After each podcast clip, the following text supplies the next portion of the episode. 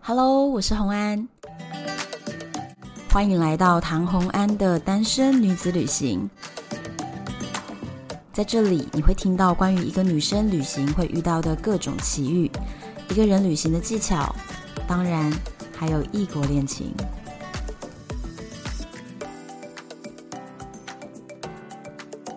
Hello，欢迎回到旅游的单元。今天这个单元呢，相当有趣。全球最无聊的景点，你同意吗？那今天要找了，当然就是一个，很无聊的人， 你是吗？史上最无聊的人。你不是。我们欢迎 Echo。 Hello，大家好，我又来了，很久没有来耶，对你根本就不无聊，好吧？哪里无聊了？是吗？我很有，无聊的人不会成为我的朋友。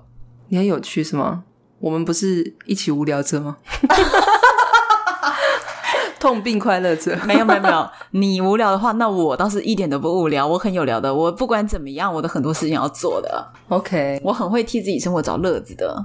但是你每天都在叫我放松，就是要找乐子啊！你那么累，你你你用工作来填补你的无聊，对，所以我把工作现在就慢慢放松了一些一些，然后我就我在试图拯救一个工作狂。对对对，你你很无聊吗？你真的有无聊？你没有讲我真的，慢，慢慢慢接受这种无聊，突然觉得蛮不错的。你是不是有一点走错路了？我希望你从呃强大的工作压力底下出来，找到了自己的生活，而不是要你去变无聊，好吗？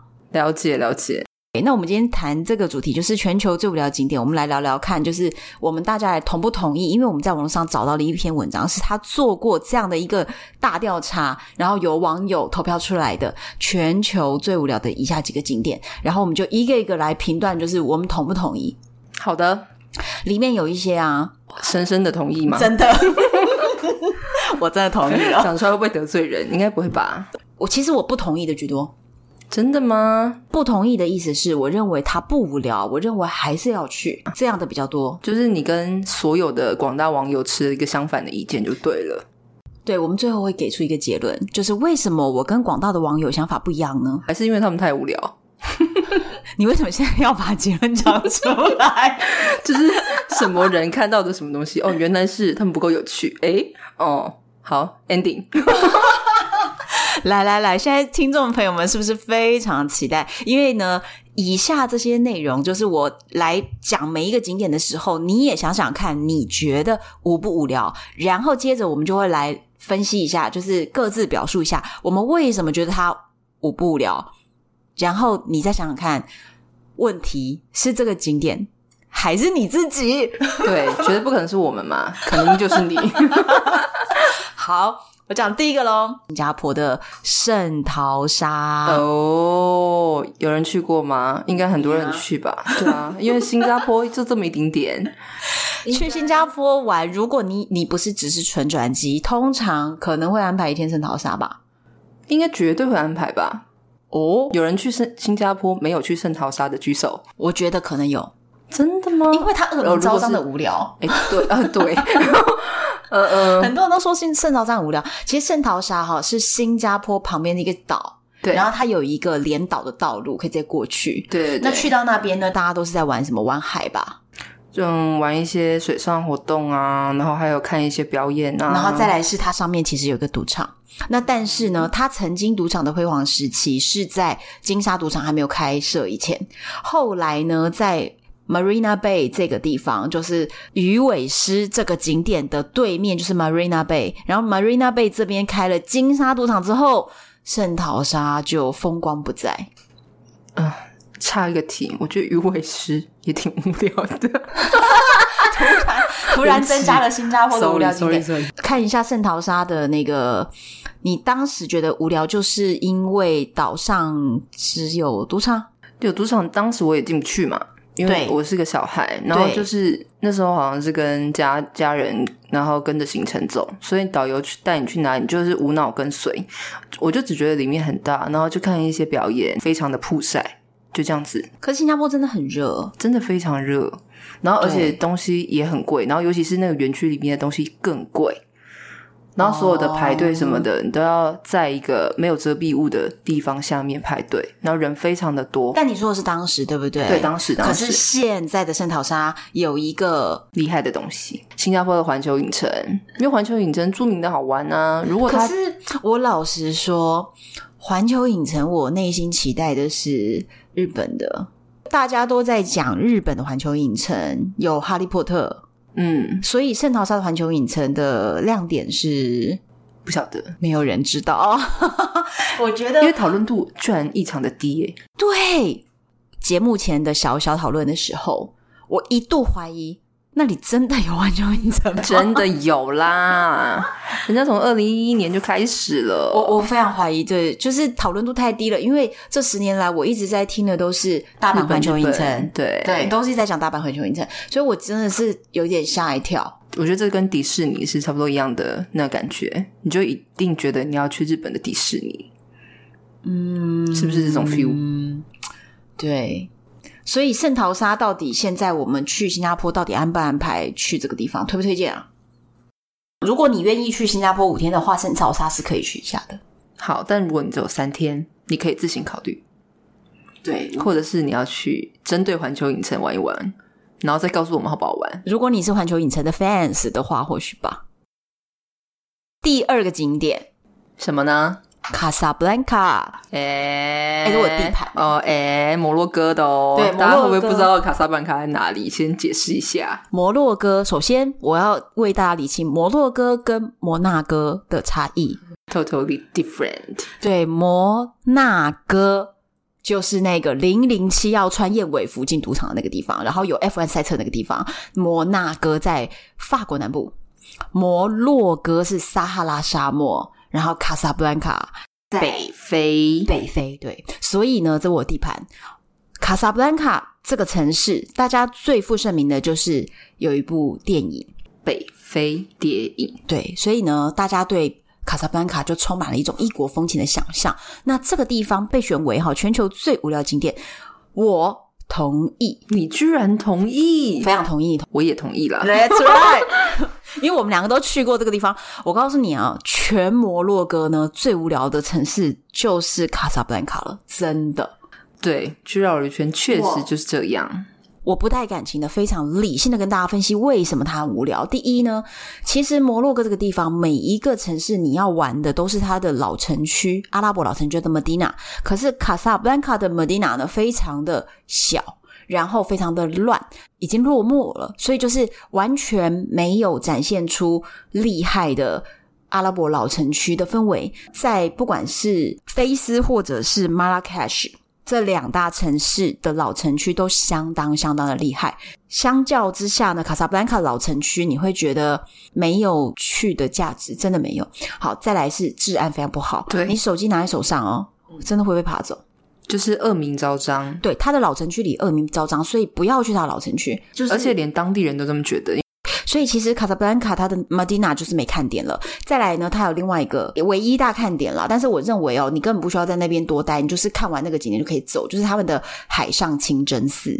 嗯，对，那海上清真寺是卡萨布兰卡的唯一看点。我觉得可以去一下，就是可你以要去，但是非常推荐是要听他的导览。对，要听导览。如果不听导览，你只会觉得它很大，然后很大，然后再来是它其实是一个新建的，就是它是新的国王要宣扬国威用的，所以它其实是一个很新的，但是当然它。有它设计上的一些价值，那所以以一个回教经典建筑来说，我觉得是可以去听它的导览，你会比较知道在看什么。那这个东西就是两个小时就够。然后再来另外一个是很多很多没有做功课的朋友，如果你想去摩洛哥，就可能会提出这个要求。我知道北非谍影咖啡馆对，是吗？ 对我我其实觉得会想要去这个地方哦。因为我不知道说实在的，你有没有看过《北非谍影》这个片呢？大就部分是的人这些问的人，到底你有没有看过呢？我觉得我的粉丝没有看过，因为这部片实在太老了，对，真的太老了，所以你知道他老你有到那他个是情怀吗它？是黑白片哎、对啊，所所以你以我承认哦，我连我都看不下去。对啊，所以说他去这个的意义就是是什么呢？对，所以我认为，如果你是年纪比较长，那他们当年北非谍影真的是一个情怀，所以他们会对这个东西很有向往，这我可以理解。但是如果你比较年轻的时候，你也没看过这部电影，到底去那里干嘛？而且重点是哦，那间餐厅是假的。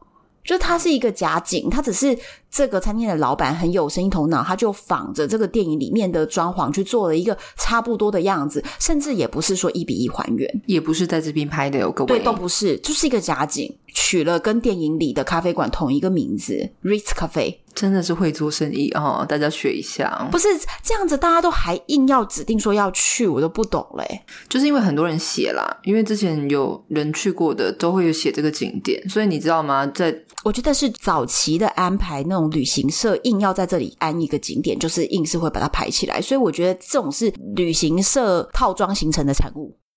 所以你看哦，卡萨布兰卡的看点呢，一个一个被我们破灭了。对。那街头呢？卡萨布兰卡街头呢？因为很多人会觉得说，他对这个城市就是看了这个电影之后有那个街头的想象嘛。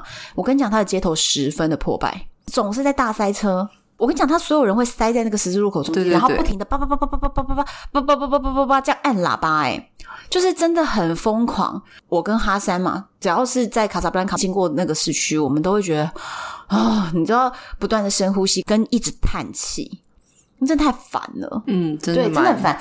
因为亚洲的人通常会从卡萨布兰卡主要机场进出。对，我建议你呢，就是落地当天，如果你呢抵达的时候时间比较早，你就下午看一下海上清真寺，然后你就可以到其他城市了。那如果你当天第一天的时间不行，那你就最后一天，你飞机要离境之前呢，就是去逛一下海上清真寺，然后比如说下午或傍晚的飞机走，我觉得这样就够了。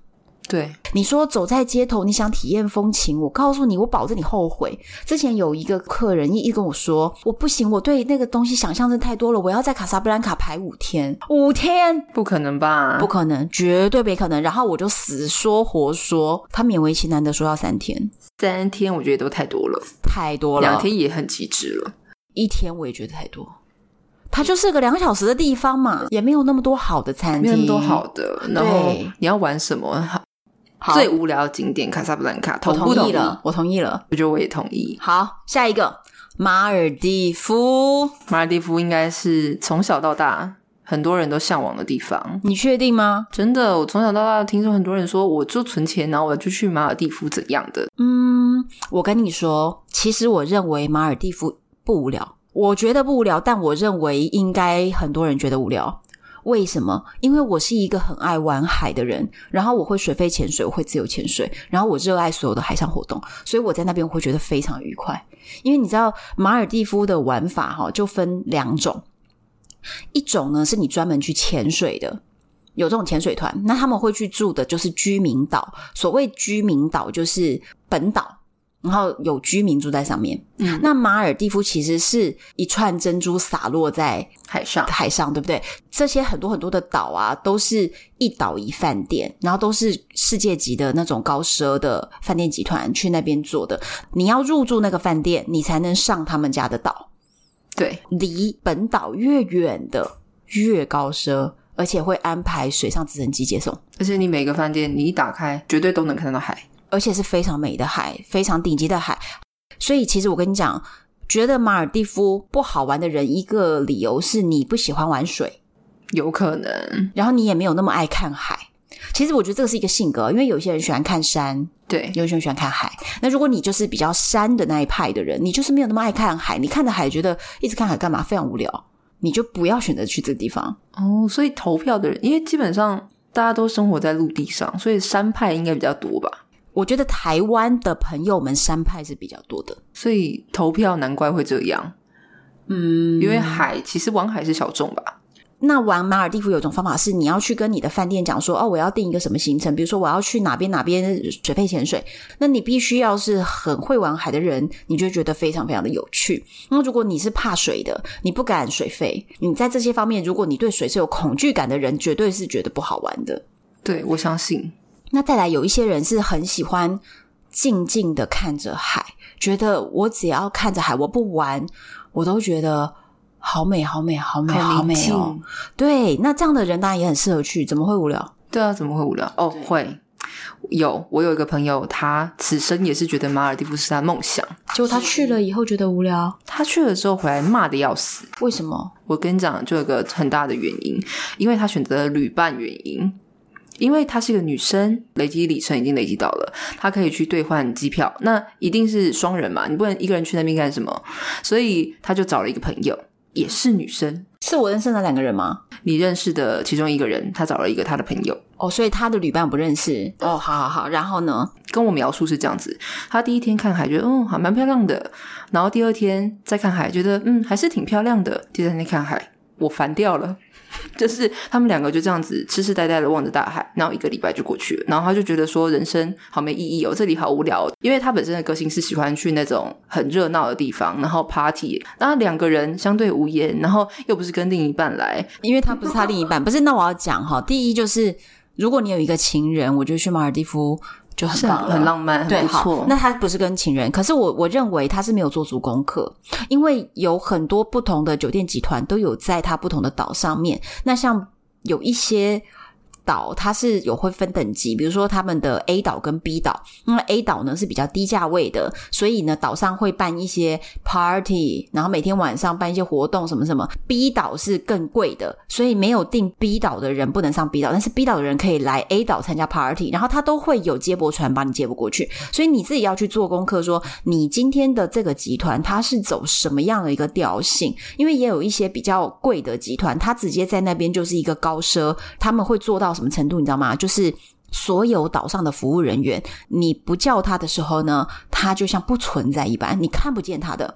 然后你随时要找人的时候，他即刻出现在你视野范围内，说：“请问有什么需要帮你服务的太吗？”神秘了吧？太厉害了吧，对不对？像小精灵一样的神奇，对，所以有一些高奢的品牌，它是诉求是这样，就是就是让你们两个度过你们的，比如说蜜月两人世界，你要在沙滩打炮都行，是不是很好？也有这种的，那也有那种会帮你安排很多的各种水上活动的行程，去看什么样的鲸鱼、什么样的沙、不同的鱼类，就是那边的海洋生态非常多，所以也有这样的行程。那你自己要做好功课，你要去哪一个地方？对，还有就是我觉得心态问题吧，因为有些人他喜欢的 party 是，就是 party 都是自己人，所以玩的很嗨，玩的很开。哦，他们不喜欢跟陌生人 party，当你只有两个人的时候，然后你无法融入别人的时候，你当然会觉得很无聊啊。就是如果你出国不把这个心态给放开，去认识一下别的人的话，我觉得那当然也会觉得很无聊。我个人是觉得你刚刚说的那个女生，由于我也认识她，我认为呢，她找错旅伴，她找我，我告诉你，跟我出去玩，只有两种可能，一个叫好玩，一个叫超好玩，所以她就是找错人啦，她根本不找我啊。那他他找你的话，你要跟他去吗？可以两个人。可以，好，我现在打电话给他，马尔蒂夫啊，她不会再 去他了不啦。会再去了。他已经对啊呀、你打电话给她没他已用，经都是不会那再个去投了。票不好玩的人。好，所以这个景点我觉得就是看人玩，而且你自己要做好功课。你做好功课，你才知道哪里好玩。你自己选错的地方，就是不好玩。哎、其实我之前呢、跟 Kenny 分手前的最后，就是有一个很大很大愿望，然后就突然他就跟我分手，我就就没有实现。哦，就难是道？对我本来想要把他弄去马尔地夫，跟我跟我去玩我马尔觉地夫得超，适合的哎，因为对他超的适合勇气的真的很好啊、而且你知道我当时本来是决定就是不计成本，不计成本的对意思就是预算无上限嘛。，对，不计成本的把他从古巴弄到马尔地夫去。结果殊不知他先他先跟我分手了，谢谢他帮我省了这笔钱。 啊， 来一二三，一鞠 躬，谢谢 Kenny。因为你知道这个钱真的很多诶、把他弄去马尔蒂夫，而且要到一个我觉得玩起来尽兴的岛，然后他又要陪我玩，然后所有的所有的钱都是我出嘛，因为就是 Kenny 的收入，我们之前也谈过了，就是他那样子，他出得了什么钱？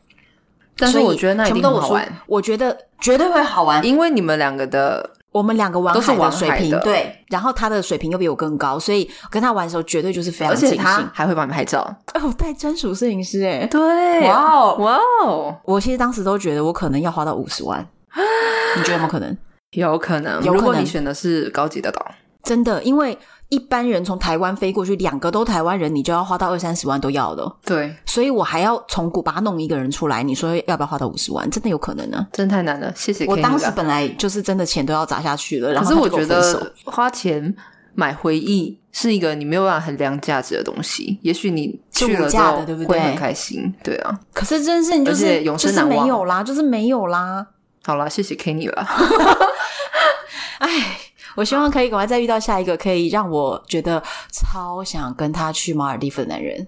好的，以下我们报名报起来哦。下面放一下我们的联络资讯。那我是他的经纪人，对，下要想跟唐红安去这个马尔蒂夫的人，请在以下报名，谢谢。好好，下一题，下一题，下一个被大家票选为全球最无聊景点的人是埃及的吉萨金字塔。怎么会呢？怎么会呢？虽然我没有去过，但是怎么会呢？你想去吗？我不觉得我，我我很喜欢神秘学的东西，啊所以我非常非常非常想去。我跟你说，我其实觉得，如果有人把埃及吉萨金字塔认定它是一个无聊的景点，我真的免不了要怀疑。请问你有它在的维度比较低， 哇！你看我讲出了什 么话？骂人不带一个脏字。对，我跟你讲，我们很心灵层次很高的人。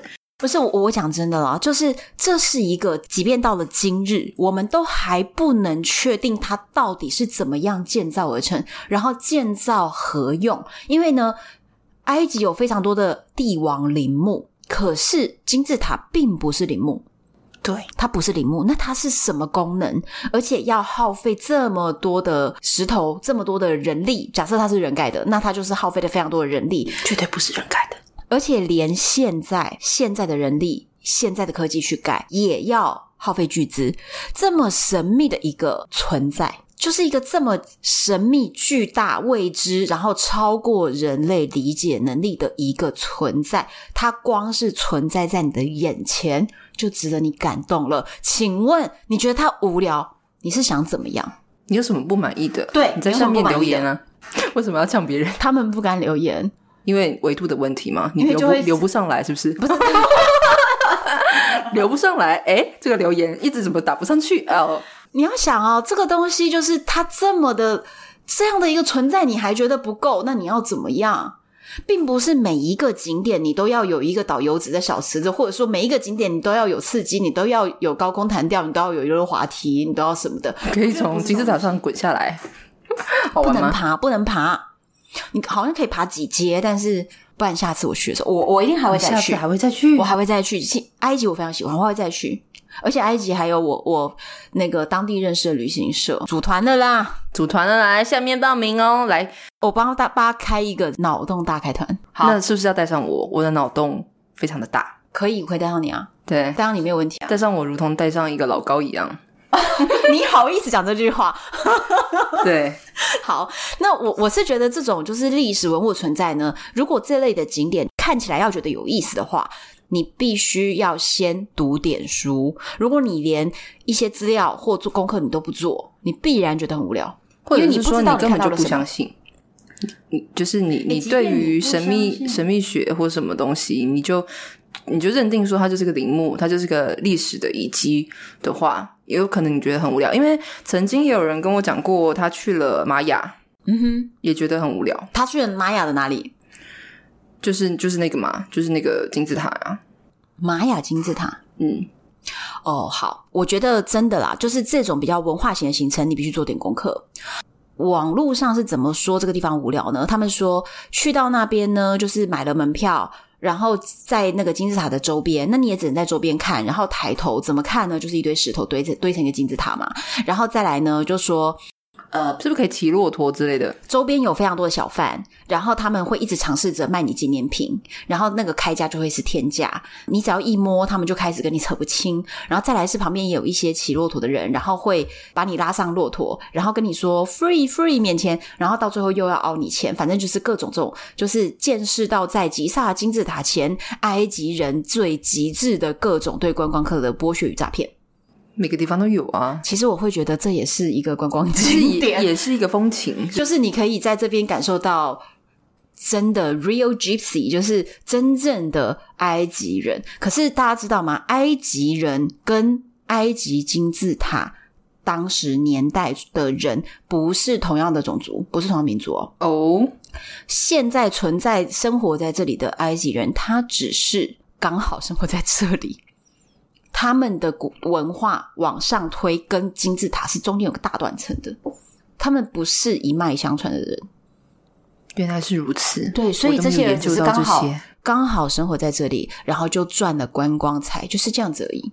哦，对，那我可以讲一下，就是这些金字塔其实是有一些有趣的东西，比如说，呃，古夫金字塔是最高的，这里面原本是一百四十六米，然后变成了一百三十七米，因为风化的关系 变矮了吗？变矮了。然后它的边长有两百三十米，哇，哦两百三十米真的高诶、操场都要跑很好几长十秒哎、非常巨大啦，真的是蛮巨大的。然后它是有两百三十万块的巨石搭建成，最重的石头一块就是五十吨，最轻的最小的石头一块也有一点五吨。那它的堆砌不是简单用堆的哦，它其实所有的石头堆在一起啊，中间没有缝隙，连一张纸都穿不进去。怎么打成的？怎么切割的？但是它是不是有涂像水泥的东西？没有啊，没有，我亲自在那边，我爬在那上面，没有，它没有涂任何东西，就是石头接石头，非常的紧密这样子。所以其实很多的那个非常古老的这些遗迹都有类似的征兆，对，包而含且了那哦在个石头都是在很远的山里面，你要对，你就觉得怎么弄就来这么的运？过来的，对对对，那当然当时是没有车轮的哦，所以他们就觉得说，哎，尼罗河东岸的石头到底是怎么样把它弄过来，等等等。所以其实你读了一些书，你读了这些内容的时候，你就会觉得哇，其实真的很有趣诶。很神秘，然后你亲眼的看到，觉得哇，真的是这样哎诶。就很不可思议。对，不可思议。而且他们当然还有包含了，我觉得吉萨金字塔背后都有非常非常多神秘之处。就是现在你们要理解到哦，这些古文明。我们现在所得到的资料都是很多很多的学者去研究完之后，最多人所接受的一个说法，不代表它就是真的，不代表它就是 truth，就是真理，因为没有就是人事实知道因为没有人知道，对，所以这些东西只是最为人所接受，最多人认同。你要理理解这个道理，你要知道哦，不是只有这个说法哟，也有很多不同的其他说法，认为吉萨金字塔是拿来干嘛的呢？嗯，跟外星通讯，比如说，它是不是一个，比如说是有有一种说法是，呃，它可能是外星飞船的停泊或发射的底座，对？还有一种说法是，它可能是一个制造人这种东西的机器或者是一些讯号的发射器。之类的。因为它中间还有包含它的走道，走道的倾斜角度就直指某一颗星，对类似这样子。好，所以。我们现在所能知道的，就是符合现代科学大家所能够理解、接受，而且不会造成恐慌的一些说法而已。这些说法只是众多说法之一，不代表真理。那所以，当你如果读了这么这么多资料，你发现其实有这么这么多说法，那你站在这个金字塔前，你能不能去想象一下，你觉得哪一种更有可能呢？你最接受的是哪一种说法呢？你觉得还是古埃及的诅咒呢？你这样想一想，你你站在他前面，你就可以想多少这些有趣的内容了，怎么会无聊？ 怎么会无聊？来埃及团下面报名报起来哦！我们一样是把联络资讯放在这个资讯栏 地方，不是到时候大家很认真一直说每你的个热上情面都在哪要里报名这样子。联络金到底在哪里？因为我没放。好，再来下一个呢？下一个地点，美国总统头像山。 OK，大家知道那什么吗？就是有四个总统的就是电头。影里面啦，在开山头上你常常会看到直升机飞过，然后就有四个总统头在那边的那个山。为什么他会很无聊嘞？哦，我跟你讲，他他网络上怎么说这个地方的无聊？是说呢，实际上发现它很小，哦，然后发现它很矮。哎因为在对电影画面上面看起来，觉得非它常是的一个巨很巨大的山，然后它远远的眺望过去的时候，觉得那它在山头一定是超级超级超级的大。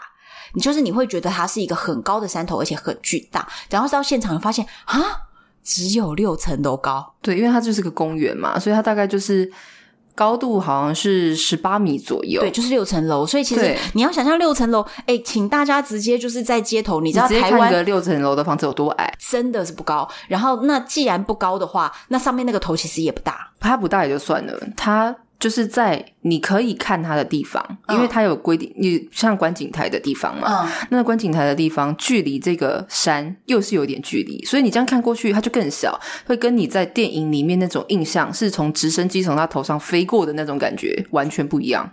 所以我觉得它是认知落差太大了，电影造成一个大误会。对，大误会。电影如果没把它拍成那样，我们还没有那么失落。可是对对因为对对电影对把它造成了一个大误会，对，没错。这个地方到底是怎么制作的？它是镭射雕刻还是？我觉得它很妙诶、它是四百个工人，然后花了十四年去把它雕出来。 当然一开始就是是用炸药去炸啦，先炸出他要的基础型，对对对。那那个基础型炸完了之后，他们才会辨别说那个山里面的岩石它是可不可以做雕刻的，然后才去排序哦嘛，就是排说哪一颗头应该在哪里。因为四个人他分别从右。到左就是华盛顿，嗯然后杰佛逊，嗯，然后就是老罗斯福，嗯然后林肯，就这样子的排序。但原本其实不是这样的，哦，原本他先雕完了华盛顿之后，嗯，他其实诶，他想要在他的右边再雕杰佛逊，结果发现那个石头太硬了，他根本就雕不下去。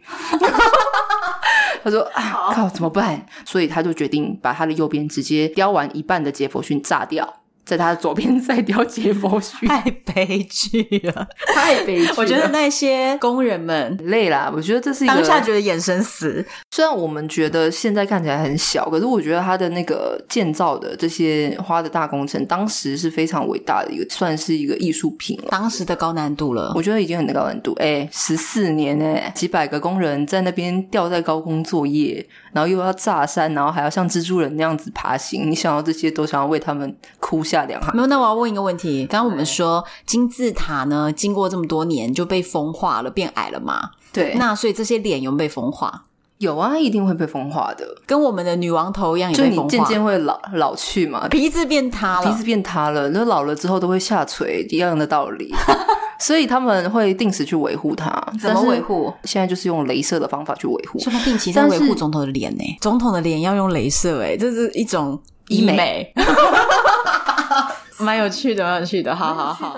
那我再来帮大家补充一下关于这个景点，其实呢，它并不是只有总统头像的山一块岩石，不是只有这样子简单的。其实它是位于一个大型的公园，这个公园是原住民的保留区，对，然后在这个地方呢，你至少就可以逛个一两天。其实它里面是有很多可以看的东西的，包含了很多原住民的文化啊、历史啊，还有恐龙的博物馆，在这边也有。对，所以其实这个地方它是最无聊景点，我觉得是因为太 focus 在这个总统口像山了。对，它背后其实我觉得是有一个有点政治的意涵。其实这个地方是原住民的保留区。那照理说，如果你想要在这边的一个岩石上做一个比较大型的一个艺术品的雕刻，你觉得应该是美国四位总统的头像吗？诶，这是不是一个很值得思考的问题？所以某个程度上来说，可以说呢，这个地方就是美国的政府想要在一个原住民的保留区里面刻上很代表美国政府的一些政治标记。对，背后的这个政治意涵。所以，当你知道说啊、原来这个背后是有这样一层深的意义的时候，在看这个景点或者在看这整个公园的时候，是不是想法不一样了？这种类型的景点真的很多，就是你在电影里面常常看到的，然后你就会觉得哦，很想去看看，然后你看了之后就觉得哦，对，嗯，就跟电影里面一样，或者是多半会比电影里面呈现的更差，因为电影有一些拍摄角度问题啊、光影问题啊，你都会觉得看起来特别巨，然后特别美、特别壮观，但现场通常嗯，你都会有这种感觉。好，那下一个，我跟你讲，接下来的几个呢，都是属于你要有读书，就是文化类景点，现在是怎样？没有读书是不能旅游了，是不是？真的呀。所以好的导游带你上天堂，会不会是这样？哎、你真的是讲的非常好，金句这频就出是欸今为天什么很多时候呢，很多人愿意跟达人团。因为我觉得真的有一些地方哦，你没有读过那些书，你没有读那个资料，你就是觉得无聊。比如说，我现在现在讲下一个比萨斜塔，你觉得无聊吗？是不是就跟总统山有异曲同工之妙？就你一定要在那边拍一个照片，没有，我觉得没有。我觉得比萨斜塔是比总统山更有趣的，而且更有内涵的。而且比萨斜塔我是一定会去的。你必须增加哪一个方面的知识？建筑，哦因为我在大学的时候有修建筑系的一些课程，怎么什么都有修啊？因为我就是好学啊。是吗？我真的真的，因为你知道为什么吗？因为大学的学费就是你缴完一学期学费之后，如果你把你的课修满，或者是你去修旁系的课，不用加钱。疯狂旁听对，是所不以在是？大学是吃到饱，你知道吗？所以我在大学的时候是把它当吃到饱这边修课的，就是建筑系啦，然后他以为工你业是设玩计到系宝啊，欸，不是旅游达人吗？哦我晚上都不睡觉都在玩，然后白天我都在上 课。大家学起来，学起来，所以当时跟我玩的玩伴们啊，一学期过去啦，他们的功课都一落千丈，他们没有考过，不叫做一落千丈，他们从头到尾就是倒数十名，好过分哦。然后我是我们班的前两名。你很过分哎，是谁你过就是那分时了？候哦我都他不们读在睡书觉，我在都上不课读书。没有没有，我没有说我不读书，我说我不睡觉而已，因为我白天真的去上课，然后我晚上跟他们在夜 游。所以你现在活到现在，其实你活了别人的两倍时间，是吗？因为你透过不睡觉来争取时间，对对对对，很多年这样子干，很多年是这样子的。大家夜游回来以后，脸都黑了，就是骑摩托车夜冲嘛，然后冲了一整晚 回来，你们黑真的的是什么中邪 吗？不是那个空气污染严重哎、啊，真的，你知道戴一个安全帽，那安全帽的地方会白白的，然后脸都黑的，然后这啊安全帽那条带子是白你的们这样是子。骑八百公里还是怎样？ 我们从桃园龟山骑到了那个北海岸，然后再绕回来，你知道多可怕骑？到脸黑哦，真的挺远。当时这样子玩完回来哦，所有人就是进宿很累舍，对不对耶？然后进宿舍以后，我洗完澡上课，然后其他人洗完澡睡觉，肯定是睡觉啊。我就去上课啦。然后我还修了非常多别的系的课。好，总之呢，回到回到我们主题，就是啊、主题是什么都忘了。当时就修了很多建筑系的课，那所以在建筑史这个部分，我是有读过，所以我对建筑这块有相当大的兴趣。那比萨斜塔重要的，它其实不是只有一个塔，它值得看的东西是旁边还有一个比萨教堂。旁边还有钟楼，还有洗礼堂和墓园，他们这一系列呢，全部都是罗马式建筑风格的一个代表作，嗯是一个哦非常代表的建筑物。然后它旁边的这个教堂还是一个十字形，哦就是从天空俯瞰是一个十字形的教堂，所以其实要看这个建筑哦，不只是从斜塔看，从它的教堂本身也有非常多看点。我觉得在那边就是可以看非常的久。这个塔呢，为什么是斜的？它其实是有有原因的。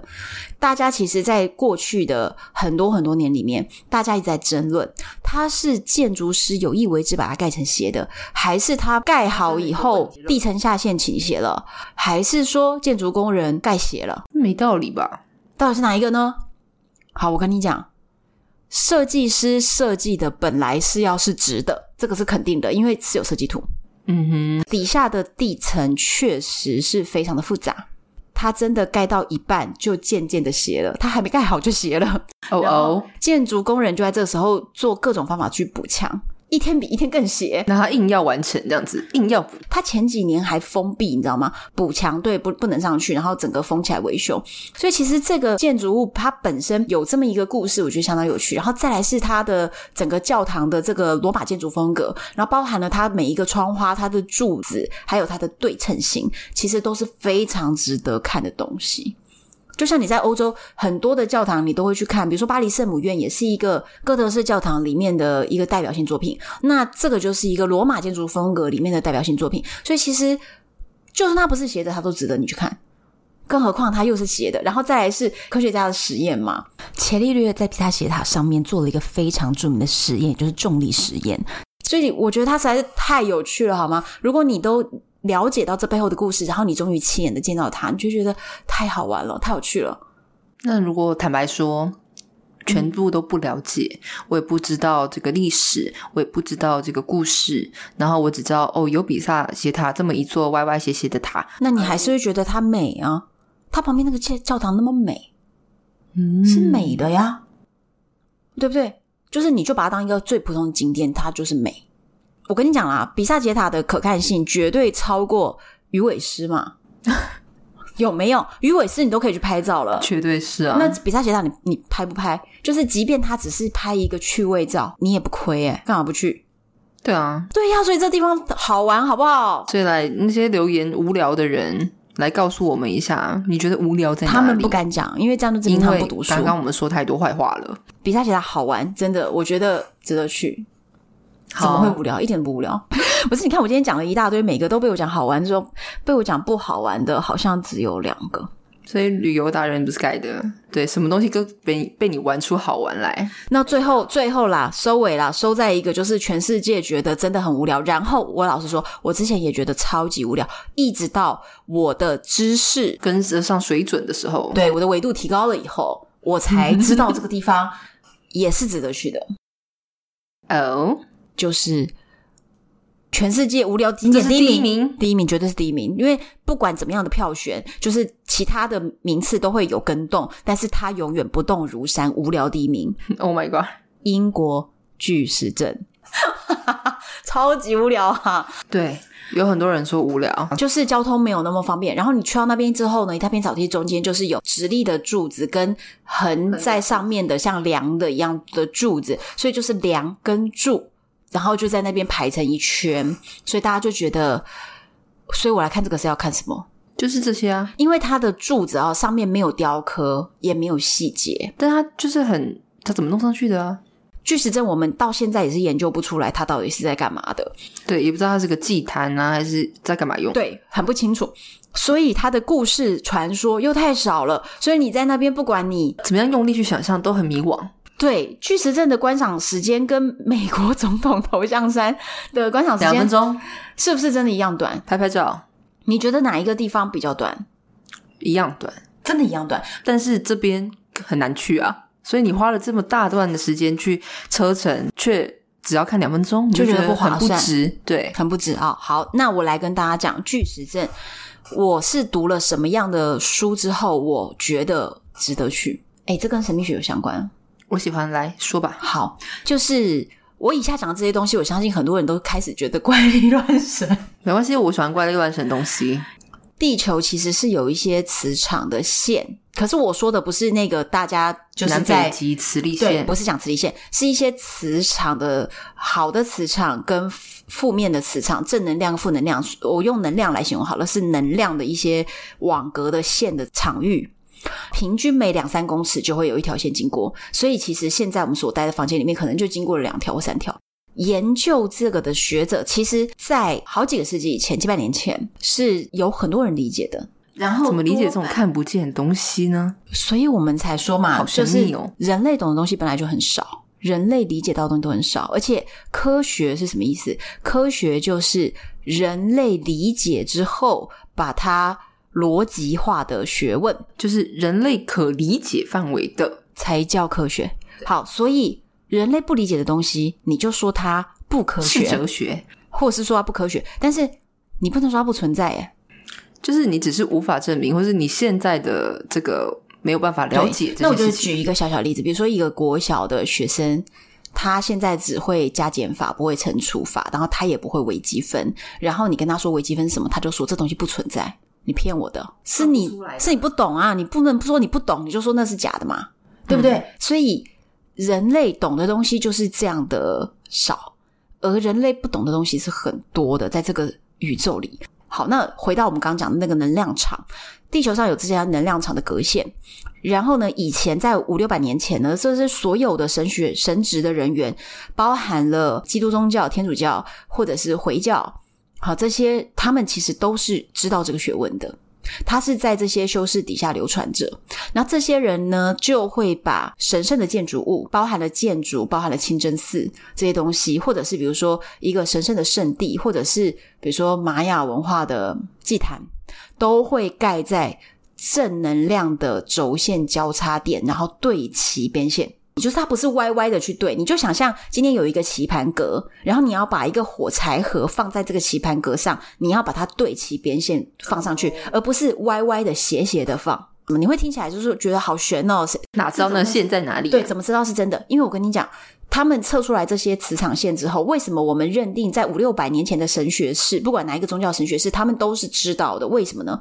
因为所有的当年留下来的宗教建筑都完完整整的对齐格线。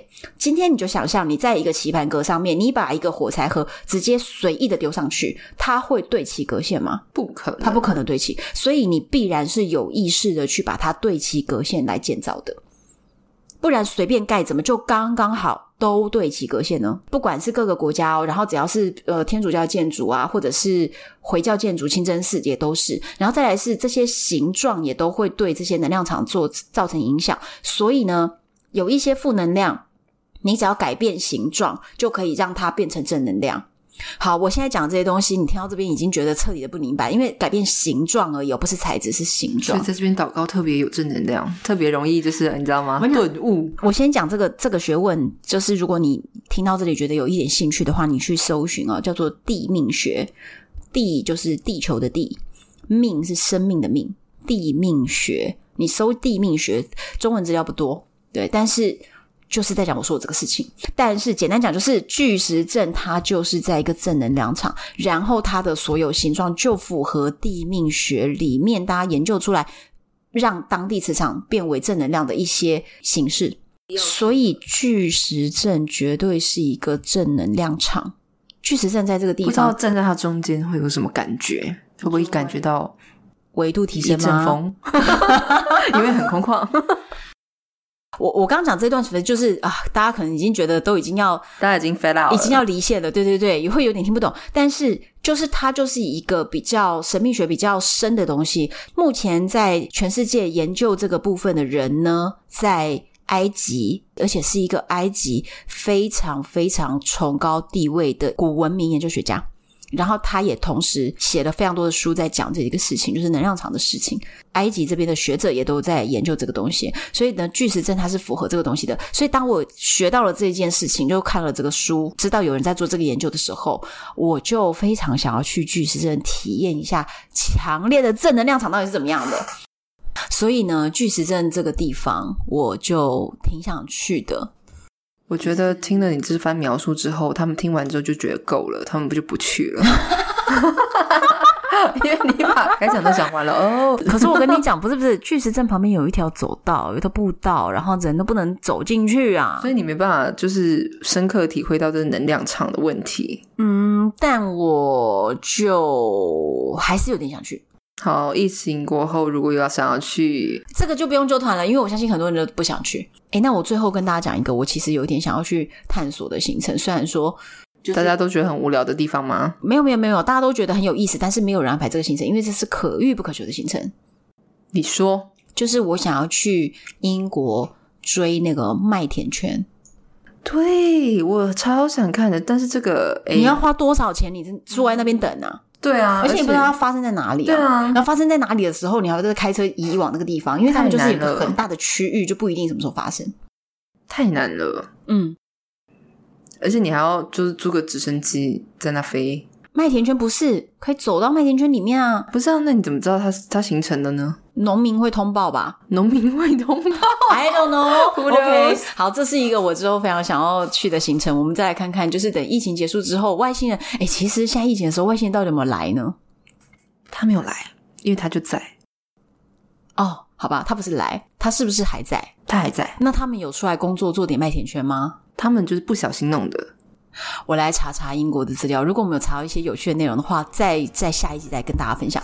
如果你喜欢今天的内容，如果你觉得这些无聊的地方真的很无聊，或者是它真的一点都不无聊，欢迎到唐红安的粉丝专业或者是单身女子旅行的社团跟我分享，我都会亲自回复大家。以后以下的资讯栏提供刚刚以上各种东西的报名，马尔蒂夫 啦、埃及啊、金字塔啦、卡萨布兰卡啦，好不好？大家真的可以讨论一下啦，因为我觉得今天这个无聊的只有，我真的觉得无聊的只有总统头像跟卡萨布兰卡，对，所以其实我觉得今天的结论应该是可以落在任何一个旅行的地方。首先，你必须做好功课，对它适不适合你，你要自己了解一下自己。对，自我提升一下。如果今天我们后面讲的东西你全听懂了，恭喜你，维度已经提升了。然后再来是，你做多点功课，你就避免你自己踩雷。其实所谓雷，有的时候不一定是那个地方不好，是你不适合你，所以自己做点功课。然后再来是文化型的行程呢，真的多读一点书，你真的多读一点资料，多读一点它背后的故事。你亲眼看到它的时候，其实是相当感动。我认为是这样子，所以我哎对耶，这前几名通常很多都是文化景点，是不对是？大家但书卡萨多念一点、啊。卡萨布兰卡，不管你再怎么样看那部电影，无聊就是无聊。 最后就要来一个回马枪，好啊啦 OK 留言给我喽，敬请期待下一集。我是红安，杰克。拜拜，拜拜。